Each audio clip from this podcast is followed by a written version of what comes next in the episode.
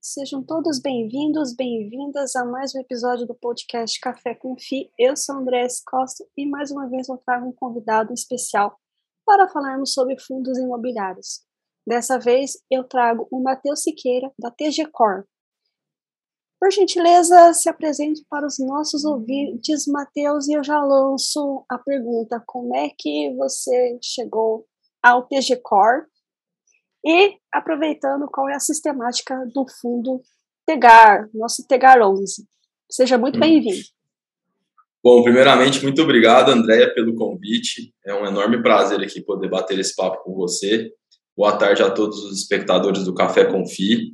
Né? Como você falou, meu nome é Matheus Siqueira, eu sou um dos, dos líderes aqui da, da, da Trinusco, né, que é a holding é, detentora das cotas da TG Core Asset, que é a gestora do Tigar 11, né?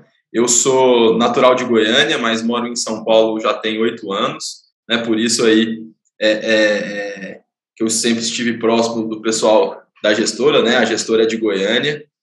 É, a nossa tese ela é baseada no pequeno e médio incorporador imobiliário brasileiro, tá? É, a gente foi um pouco contra a corrente ali de ficar brigando pelos grandes players em operações em regiões óbvias como o Sudeste brasileiro, né? E através do pequeno e médio incorporador regional, a gente viu uma grande oportunidade de achar grandes operações com prêmio, né? É, é, tapando o buraco que aquele empreendedor sempre teve, que era uma falta de governança. Então, quando a gente fala de uma operação da TG Core Asset, né, que não só o Tigar, mas outros fundos que temos também, é uma estrutura bem mais robusta, né? Hoje nós somos, nós somos mais de 500 pessoas, justamente porque a gente não, não vem apenas com funding propriamente dito para essas operações, né? A gente provém ali um, um serviço de governança e controle dentro desses empreendimentos, obviamente em conjunto com o empreendedor regional brasileiro né, onde cada um faz o seu melhor. E até dando um, um passinho aqui para trás, é, é, para te contar e contar para os seus telespectadores como que a gente che chegou nessa tese, é, é uma história muito bacana, que o Diego Siqueira, que é o nosso CEO e o, e o sócio fundador da companhia, ele, é, assim como eu, é natural de Goiânia foi estudar em São Paulo, se formou lá e começou a trabalhar numa grande gestora é, de fundos imobiliários, à época, isso lá em 2005, mais ou menos, tá? E, e para ele, é, todas as operações que chegavam até a mesa dele eram operações de, de players óbvios, listados, de, os, os grandes players imobiliários brasileiros, e nas regiões do Sudeste brasileiro, então São Paulo, é, Guarulhos, Campinas, né, quando muito longe ali, pouco do Rio de Janeiro e BH né, esquecendo que o nosso país tem extensões continentais, né, que são é, é, que tem é, é, diversas, diversos outros estados e, consequentemente, também diversos outros players que, sa que sabem o que estão fazendo, tá? E aí, quando ele questionou a Faria Lima, né, vamos dizer assim, o mercado de capitais, os grandes gestores, o porquê que ninguém estava olhando para o pequeno e médio incorporador regional, a resposta foi unânime é, pô, esse cara, ele detém a expertise da região, ele sabe prospectar novos negócios como ninguém, ele sabe vender como ninguém, ele entende a demanda daquela região, né? Como eu acabei de falar, nosso país tem extensões continentais e diversas subculturas, né? Eu estou aqui em Goiânia hoje, não quer dizer que se eu lançar uma planta aqui, eu vou poder copiar e replicar para as demais capitais é, do nosso país. Cada demanda tem a sua, a sua, cada região tem a sua demanda específica, né? É, só que mesmo tendo todas essas forças, o esse player imobiliário, ele sempre foi um cara muito pouco diligente.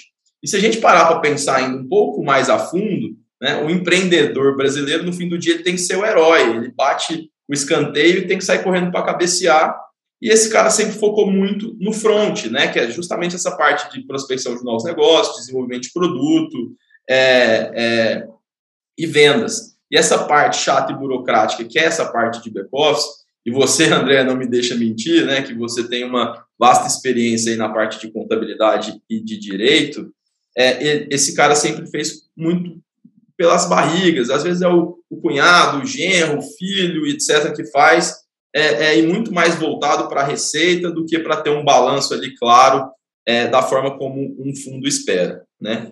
E aí, quando o Diego foi estudar o tamanho dos mercados, foi quando ele tomou o primeiro susto e que, que o motivou a montar é, a Trinos, que consequentemente depois deu, deu, deu vida à TG Core. Os grandes players, e a gente considera esses grandes players os caras listados em bolsa, obviamente do, do, do mercado imobiliário, eles juntos não representam 20% do segmento imobiliário brasileiro. 80% ou mais, hoje segue mais ou menos essa mesma proporção, tá? Está na mão do pequeno e médio incorporador regional, né? Só que, obviamente, de forma extremamente pulverizada.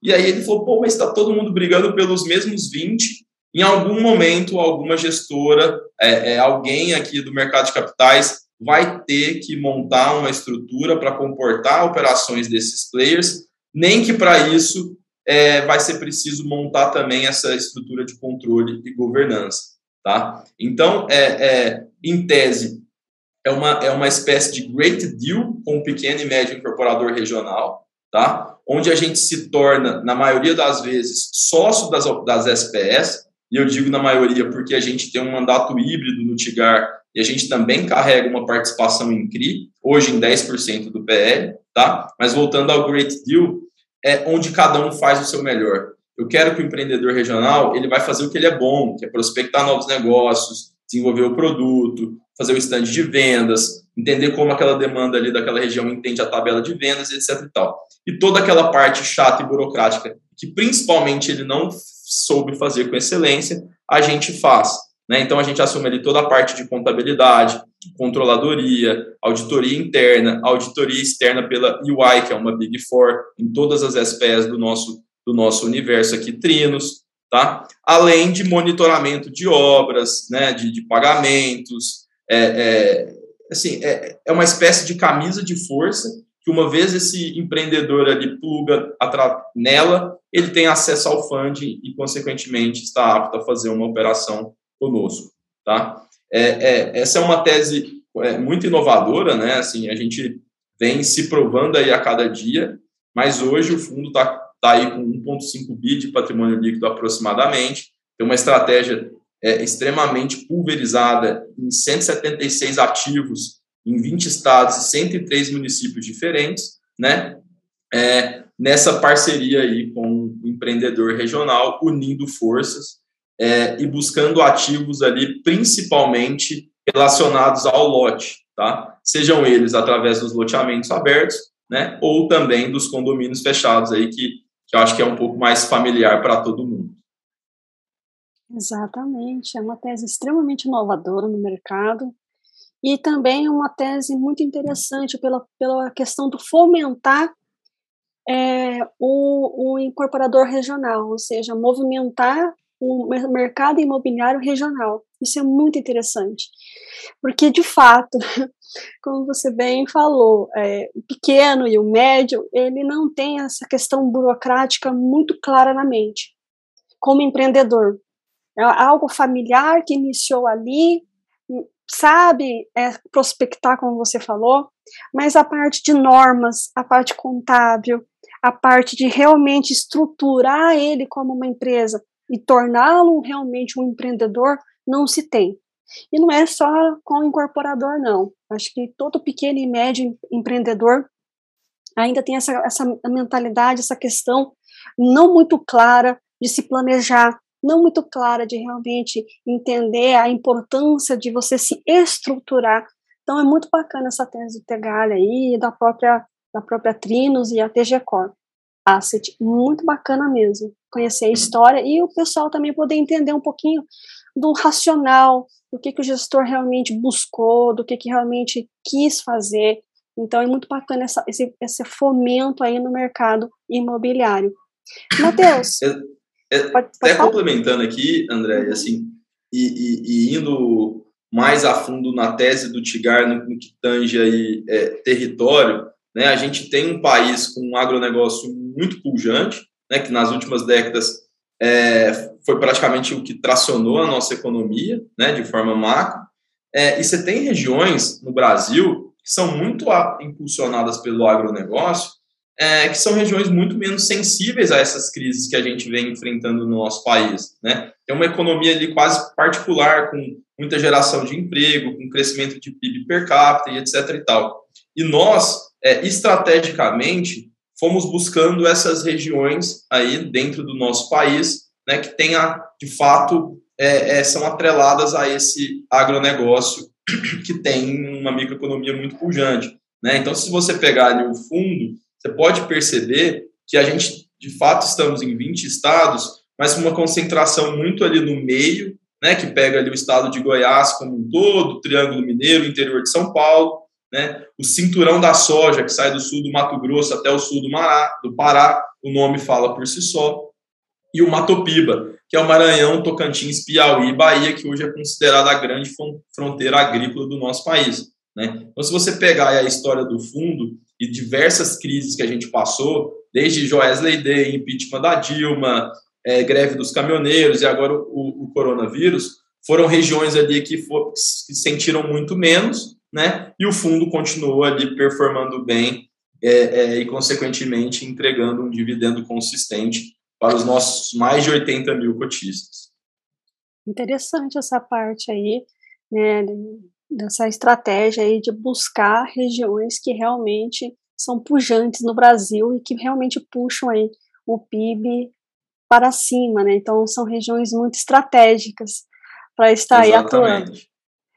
Exatamente. E... a gente chegou nessas regiões justamente, justamente buscando esses índices de crescimento. E não falou, pô, vamos atrás do agronegócio. Não. Quais são as cidades que estão crescendo mais? Onde eu estou tendo geração de emprego? Onde eu estou tendo um PIB per capita acima da média aqui de crescimento e etc e tal. E, consequentemente, chegamos nessas regiões aí que eu te falei. É, são potenciais, né? Ou seja, buscou potencialidade ali, né, de crescimento. E, e, que, querendo ou não, acaba ali também se misturando com o agro, porque ele impulsiona esse crescimento e, consequentemente, aí une-se o útil ao agradável. É, Matheus, é, em questão assim de alguns pontos que acabam gerando uma certa polêmica e uma certa é, dificuldade para o investidor é, pequeno, pessoa física, compreender essa, essa questão. Que volta e meia, é, as, pessoas me as pessoas me perguntam, creio que também pergunte para você a questão do, da taxa de performance e o benchmark do, do TEGAR. Você poderia dar uma uma explicação a respeito disso? Claro, Andréia. É, e para nós também não tem nenhum problema em falar sobre isso, tá? É, antes de mais nada, o que nos permite realizar essas operações em mais de 100 municípios, né? É, é, não apenas fornecendo fund, mas também governanças para esses empreendedores, é justamente essa, essa robustez que a gente tem aqui de gente, de processo, de tecnologia, etc o que naturalmente nos, nos torna uma estrutura bem mais cara do que uma gestora comum de fundos imobiliários que a gente sempre viu, tá? Mas dando um passo ainda um pouco para trás, lá em 2016, quando a gente foi é, criar o Tigar, não existia um comparativo de mercado, não existia um benchmark. Existia um fundo com foco ali também um pouco para o desenvolvimento, que tinha uma taxa de administração em 2%, com 20% de performance, tá? E era o nosso único benchmark, e era atrelado ao CDI, tá? É, quando a gente foi montar o fundo, esse era o nosso único benchmark, a gente ainda falou assim, pô, vamos ter um alinhamento maior com o cotista, reduzindo aqui a taxa de administração e pesando um pouquinho mais na performance para estar tá mais alinhado com o cotista, e se, ele, se eu entregar e ele ganhar, eu vou ganhar também? Pô, beleza, vamos seguir assim. Então, daí surgiu um e-mail de administração com mais 30% de prêmio do que superar o benchmark. Tá?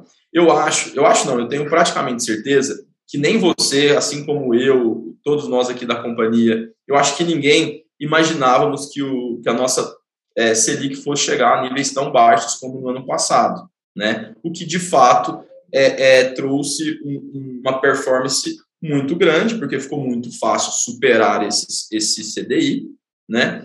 que a gente prontamente abriu mão de parte da performance em 2020, aumentando ali um pouco o benchmark. Tá? Nesse, nesse meio do caminho, de, isso eu já estou falando coronavírus, né, inflação explodindo não só no nosso país, mas no mundo inteiro, a gente começou a fazer alguns estudos de suapar esse benchmark, tá? E o que, que foi a conclusão que a gente chegou? Foi, pô, a inflação está subindo no mundo inteiro. Se a gente swapar isso agora, eu vou ter uma performance ainda maior do que eu teria. Então, não é hora de fazer essa mudança, mas sim a gente acompanha isso diariamente. Como você me disse, muita gente pergunta para você, para nós também é, é, nos questionam bastante, tá? Mas é, é um momento que a gente vai esperar para fazer uma mudança correta, tá? De novo, se a gente swapasse é, esse benchmark de, do ano passado para esse ano, a gente teria uma performance ainda maior. No entanto, a gente está vendo aí a, a Selic continua subindo, o que vem subindo o nosso benchmark e deu uma equilibrada ali nessa, nessa distorção que eu concordo que teve, porque ninguém imaginou, de novo, ninguém imaginou que a Selic chegaria em níveis tão baixos, né, dando uma normalidade. Então, eu quero deixar todos os nossos cotistas tranquilos que o nosso maior comprometimento é entregar um resultado consistente é, é, e recorrente para os nossos cotistas, tá? É, e, e, e se isso não tiver, novamente, nós iremos abrir mão de parte da performance, tá? A gente entende que o fundo, é, até pelo estágio que ele está, é um fundo para entregar ali 10,5%, 11% de dividendos todos nos ao longo dos anos, né? Todos os meses, complementando 10,5% ao ano, né? E que, se não for atingido, prontamente abriremos partes dessa gestão, dessa taxa de performance, justamente para estar sempre alinhado com o nosso cotista. Tá? Não, bacana, bacana. É sempre é um ganha-ganha, né? É sempre esse pensamento, né? se o fundo ele está performando, se ele está ganhando, nada mais justo do, e trazendo resultado para o cotista, nada mais justo de que ter um, um prêmio por isso, né? Então, é Exa exatamente. E assim, é, de novo, é um universo completamente diferente. De, de antemão, eu deixo o meu convite para você já foi feito, mas eu vou reforçar aqui em público de vir conhecer a nossa sede operacional aqui em Goiânia. São cinco andares, como, como todos esses departamentos se conversam, são mais de 500 pessoas, o que naturalmente também nos, nos torna uma companhia mais custosa do que o comum, tá? Mas a gente tem 100% de alinhamento com o nosso cotista e, e, e a gente está aí animados para continuar entregando esse dividendo no mesmo patamar que a gente vem nos últimos anos. Bacana. Então, acalento aí, pessoal, que nada mais justo do que você premiar alguém que está trazendo resultado, que está trabalhando em prol do cotista, né? Isso muito importante deixar claro. E falando em trazer esse, esse resultado e também esse pensamento em relação aos cotistas, é, polemizou-se né, no final ali do, de 2021, novembro, outubro, novembro e dezembro, vamos colocar assim, a emissão abaixo do VP, né? Foi um tema muito falado, né? Teve algumas, algumas polêmicas a respeito. Gostaria de, de, saber o posicionamento do Tegar e da Asset como um todo sobre esse tema, né, Matheus? Claro, e de fato é um tema muito importante, tá, Andréia? E assim, a gente, é, humildemente, não temos problemas em falar que a gente errou, tá? A nossa ideia não era é, lá atrás em, em denegrir o patrimônio do nosso cotista. A gente imaginou que o ideal seria um preço de emissão é, muito ao par com o preço que a gente imaginaria da cota patrimonial na data da integralização. No entanto, foi um erro, tá? Tanto é que nós voltamos atrás, assumimos o erro e, e, e fizemos a oferta em patrimonial mais custos, tá? A gente já veio a público anteriormente, e eu volto a frisar, a TG Core não vai fazer emissão de cotas do Tigar 11 abaixo do valor patrimonial. Tá? Podem me cobrar isso. A gente, de fato, errou, a gente entendeu o erro, a gente voltou atrás e, principalmente, a gente aprendeu. Tá? Inclusive, no ano passado, a gente fez uma assembleia de cotistas para chamar algumas coisas e colocamos isso em regulamento também. Então, todos os cotistas do Tigar ou quem acompanha, ou quem é, faz os relatórios e etc., podem ficar tranquilo que tem os nossos compromissos aqui públicos que o Tigar não vai fazer nenhuma emissão de cotas abaixo do valor patrimonial. Bacana, bacana. É um outro pensamento, né? Eu acho muito importante vir aqui, é, não só tranquilizar nessa questão, mas também assumir, olha, erramos, sim, pensamos uma coisa, não se concretizou, não se confirmou, e estamos aí dispostos, colocou um regulamento, então é mais um pensamento em prol dos cotistas, né? Então acho isso muito importante, deixar bem claro, bem frisado, né, Matheus? É, o mais importante é aprender, né, André, assim, com erro, é, e não repeti-lo. Né? Então, do nosso lado aqui, a gente é, tá super, super comprados mesmo que o nosso cotista, o mercado não, não quer emissão abaixo do valor patrimonial e a gente não vai fazer. Exatamente. E está sempre né, antenado, estão sempre antenados, estão sempre dispostos a conversar, né, a trocar uma ideia, aperfeiçoar, aprimorar, que é isso que vai fazer com que haja uma evolução né, do, do mercado como um todo, né, Matheus? Exatamente. E a gente, a gente cresceu assim, tá, Andréia? É, a quatro mãos, ouvindo muitos é, é, influenciadores, muitos analistas de fundos imobiliários. Né? O nosso, a gente se orgulha em dizer que hoje a gente tem um dos relatórios mais completos da indústria, que foi justamente feito com sugestões é, é dos nossos cotistas, né, de analistas e etc. É, o nosso e-mail do RI, que é o ri.tgcor.com.br, ele é ativo, ele é 100% aberto a críticas, a sugestões, então não só você, mas qualquer um dos seus ouvintes, qualquer, qualquer uma das pessoas que te acompanhem, tiver qualquer sugestão, crítica, né, uma possibilidade de melhoria, a gente é super, super abertos a receber, né, e se entendemos ali que, que faz sentido em fazer as devidas alterações, tá? Então fiquem à vontade de entrar em contato conosco, é, é para, de novo, para criticar, para sugerir, né, porque a gente está sempre é, buscando melhorar aqui e, e, e ter sempre um, um, maior alinhamento com a nossa base. 2022 acha que será um ano desafiador? Então, Andréia, eu acho que naturalmente todos os anos no nosso país é um ano desafiador, né? Hoje a gente está vindo aí, saindo de uma pandemia que acaba e não acaba, né? A taxa de juros é, é, já está em outro patamar, níveis mais altos. A gente tem ainda uma bendita eleição no segundo semestre para trazer um pouco mais de, de, de barulho né, para a nossa vida. E, e, temos também uma, uma janela de captação para fundos imobiliários fechados. Né? Como eu acabei de falar, a gente não vai fazer uma emissão abaixo de, de valor patrimonial. Né? Então, o que, que a gente está está querendo fazer para esse ano? Fazer mais do mesmo. Né? A gente entende que a gente achou ali uma tese vencedora, uma tese que faz sentido, uma tese que é escalável. Né? A gente não tem necessidade de ficar captando dinheiro a qualquer custo. A gente vai simplesmente sentar e continuar performando os empreendimentos. A gente ainda tem alguns land banks na carteira do fundo. Quem lê o relatório gerencial pode ver temos lançamentos ainda a serem feitos, tá? Mas a ideia é fazer mais do mesmo, não querer reinventar a roda. A gente já achou a roda, né, e colocar a máquina para girar até que esse cenário macroeconômico normalize e, e, e, se a gente tiver pipeline, né, se sentido fizer, a gente poder pensar aí em continuar crescendo o fundo. Você diz, o simples, bem feito, gera resultado, né? Exatamente.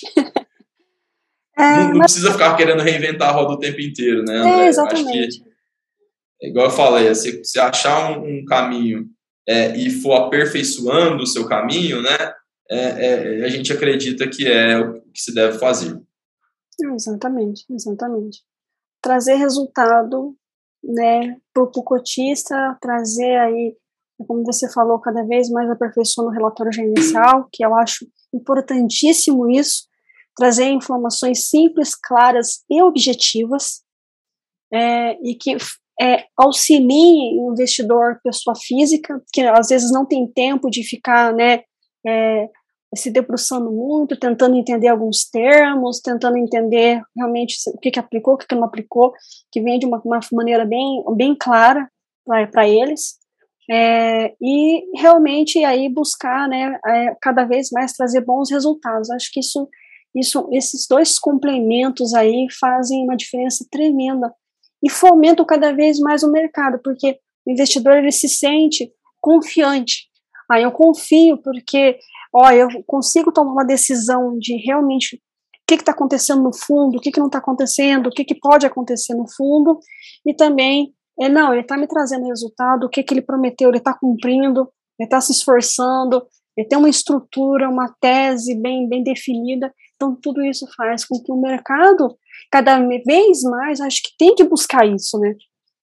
Tem que buscar trazer o cotista para o, para o mercado, mas de uma maneira que seja simples, clara e objetiva. Você concorda, Matheus? Concordo, concordo perfeitamente. Assim, e até por ser uma tese que não é trivial, né, como a gente falou no começo, é uma tese nova que, que veio se provando, a gente sempre foi acostumado, a gente cresceu acostumado a dar disclosure, a dar transparência, né? Até o Diego brinca, falou, cara, não gosta de dar informação na ponta da vírgula quem não tem a, a informação na ponta da caneta. Quem tem, gosta, é, é quer escancarar, quer mostrar, ó, tá aqui, não, não, tem problema em, em, em, abrir, né? Então a gente, nessa linha, a gente gosta de dar disclosure, abrir operação por operação, previsto versus realizado. Obviamente a gente não acerta em tudo, mas a gente tem uma gestão ativa para, no meio do caminho, entender qual, se, qual é a melhor rota a se seguir, às vezes é, dar um passo para trás, rever um pouco de rota, né? E que nos últimos anos aí deu muito certo. Exatamente. Então, um time que está dando certo não se mexe, mas também não deixa de estar atento. Oh, claro, é, é, a gente, como eu falei, a gente aqui está sempre em constante melhoria. É, um ponto interessante aqui da, da gestora, né, primeira gestora do Centro-Oeste, consequentemente de Goiás também, é que a gente também cresceu sem olhar para o lado, né? Então, assim, tudo que de, de, foi tudo aprendido aqui dentro de casa mesmo, com acertos, com erros, com revendo rota e, e sem olhar para os lados, né? Então, a gente é aqui a gente tem uma cultura muito forte e no fim do dia a gente tem um monte de CEOs, né, vamos dizer assim, a gente tem 500 CEOs, 500 sócios que, que tratam o negócio, é, o fundo, o business como um todo com muita paixão, né, então assim, a gente está sempre buscando melhorar, sempre buscando aprender mais, sempre buscando otimizar, melhorar os processos, né, justamente para não estagnar, porque não adianta nada eu achar uma tese vencedora, achar que eu estou é, é, que eu sou o bambambam, bam, bam, que eu tô legal e ninguém está fazendo igual, e eu não continuar melhorando. Porque senão daqui a pouco vai vir um com as minhas práticas e as melhorias impostas vão conseguir fazer um trabalho menor, melhor do que, do que nós. Então a gente segue em, em constante aprendizado.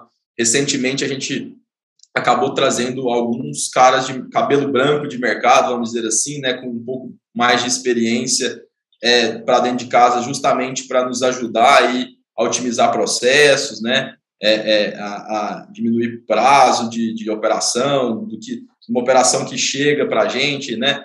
As, muitas pessoas não, não, não imaginam, assim, é, é, como que, que a gente chega num, num, empreendimento lá no sul do Pará, né, que o, que o fundo investe. Pô, esse empreendimento, ele chega aqui para a gente ou de forma ativa, a gente prospecta, ou de forma passiva, porque o fundo vai ficando mais conhecido, naturalmente mais pessoas vão entrando em contato conosco, né? E daí está starta um super processo de diligência, que tem uma pré-análise, que depois vai para uma análise, que vai para um comitê de investimentos, é, que, que todos os sócios participam e tem poder de veto. Se um quiser, não passa, tem que estar todo mundo confortável. Após isso, tem, hoje a gente tem dentro do grupo mais de 50 advogados que fazem todas as diligências jurídicas, entende como foram feitas todas as aprovações, né? Nosso país, a gente não pode esquecer também, é um país super burocrático, né? Não quer, de novo, aqui em Goiás se aprova empreendimento de um jeito, em São Paulo de outro, no Sul de outro, no Pará de outro, né? Então a gente vai entender, passar um pente fino ali, se não tem nada que pode que pode atrapalhar, que pode atingir o fundo, né? Para daí para daí ser liquidado né? E, e isso tudo demora um tempo ali de mais de seis meses. Então, a gente vem melhorando esse processo para ter uma diligência mais rápida, obviamente sem é, deixar de, de olhar né, e conferir todas as informações necessárias. Né? É, os, os, relatórios, no ano passado, a gente começou a soltar um release trimestral de risco do Tigar, que tem um monte, vale muito a pena entrar no site de RI e não só o gerencial, ler também esses releases trimestrais. Esse release trimestral, esse ano, agora já vai pegar todos os trimestres do ano, é, é, trazendo mais disclosure, mais transparência, explicando o que é metodologia de precificação, como engorda uma cota patrimonial e, e assim por diante, né? Justamente continuar aí deixando, colocando a roda para girar, mas aperfeiçoando esse giro. Bacana, bacana isso, é importantíssimo. Né, deixar as informações bem, bem à mostra e bem, a, bem as claras, né?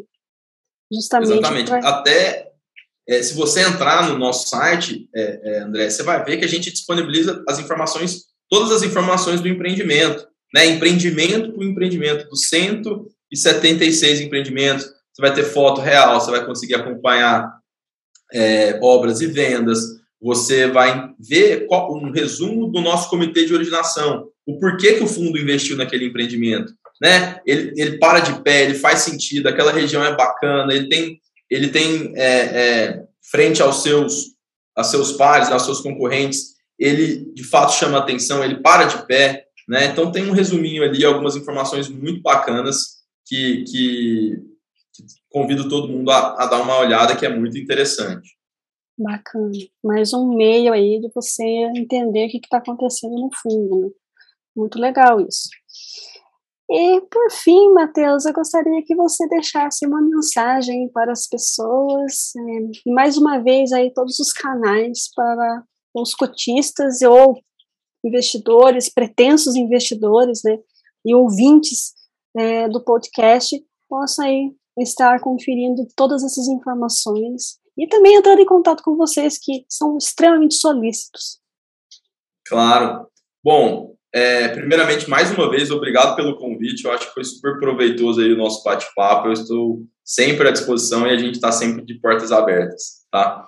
É, a gente tem o site da holding, né, que é a trinos.co, e o site também do Tigar 11, que é tigar11.com.br, onde a gente disponibiliza todas as informações do fundo. Hoje também temos um Instagram ativo, bem ativo do Tigar, que é o Tigar11, onde a gente também posta algumas informações, fotos dos empreendimentos e etc e tal, que eu convido a todo mundo a, conseguir, a, a seguir, a conhecer, né? E, de novo, nos ajudar a estar sempre melhorando. Então, toda crítica, toda sugestão é super bem-vinda, tá? E agora, uma mensagem final, é, André, eu acho que a gente está numa, numa, em mais uma semana turbulenta aí, é, mas do nosso lado aqui a gente é super otimista, tá? A gente acredita muito no trabalho sem olhar muito para o lado, né? Então, é, é, é, é o recado é para o investidor não desesperar, as coisas não mudam do dia para a noite, não deixam de fazer sentido do dia para a noite. Tenham, muito, tenham muita paciência, tenham muita cautela, façam as análises, Hoje a gente tem grandes profissionais, a exemplo da Andrea, e tem alguns colegas dela que fazem um excelentíssimo trabalho de graça nas redes sociais, no YouTube, etc., dando muita informação. Então, assim, é, é até uma frase aqui que, que a gente brinca muito aqui internamente, André, assim, o Brasil nunca vai ser tão bom quanto os Estados Unidos, mas também nunca vai ser tão ruim como querem que a gente acredita, né? Então abaixa a cabeça, continua trabalhando, continua confiando, é, não aceita esses, essas, essas porradas aí que a gente sempre toma, que no final vai dar tudo certo. Né? Do nosso lado aqui, a gente está 100% comprometido, arregaçando as mangas, buscando soluções, melhorias para continuar crescendo, mas, obviamente, é, é, um crescimento sustentável, que o cotista continue tendo um, um, um rendimento recorrente, que o meu parceiro imobiliário também continue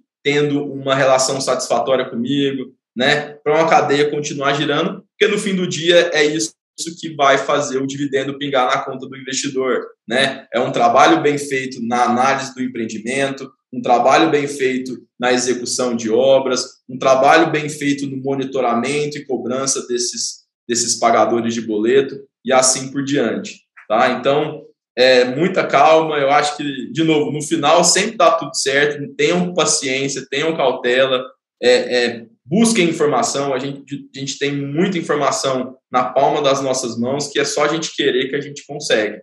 tá? Então, acho que é um pouco dessa mensagem aí de otimismo, né? A gente vê aí muita gente falar, pô, ano de eleição, Covid, inflação e etc. Mas se a gente parar para pensar, desde de, de muito tempo, a gente todo ano a gente tem alguma coisa que não foi por isso que a nossa vida parou, né? Então é isso. Segue, como se diz, segue o barco, né, Matheus?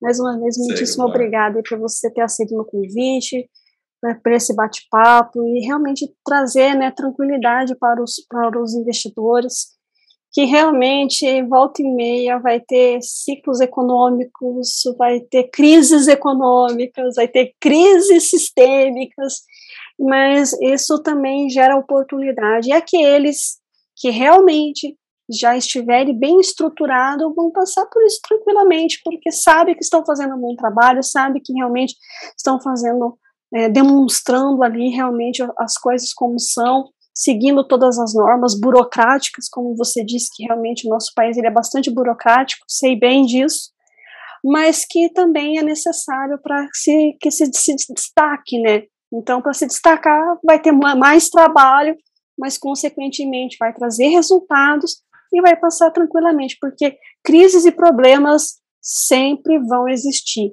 E se não existiam, vão acontecer, né? Porque quem imaginava que iríamos passar por tudo que passamos desde 2020 e ainda não acabou. Então, tem que tomar, tem, tem que ter cautela, tem que ter é, se, se, se preocupar, se preparar, mas como você disse, é abaixar a cabeça e continuar trabalhando e fazendo o seu melhor. Não é mesmo, Matheus? Exatamente. E, e do nosso lado aqui, resiliência é um dos nossos principais pilares. Eu acho que tem que ser de todos, viu, Matheus? Muita resiliência, muita persistência, muita disciplina e muito foco, né? Acho que isso é fundamental. E mais uma vez, obrigada, obrigada a você, obrigada aí é, a toda a Asset e, e todos os, os, colaboradores, sócios, como você chamou, muito bem. Ou seja, cada um é uma parte ali do, do, do todo, isso é importante, essa, essa cultura empresarial nesse sentido porque não deixa de ser uma empresa, apesar de ser um fundo, mas é uma empresa, então tem que ter essa visão.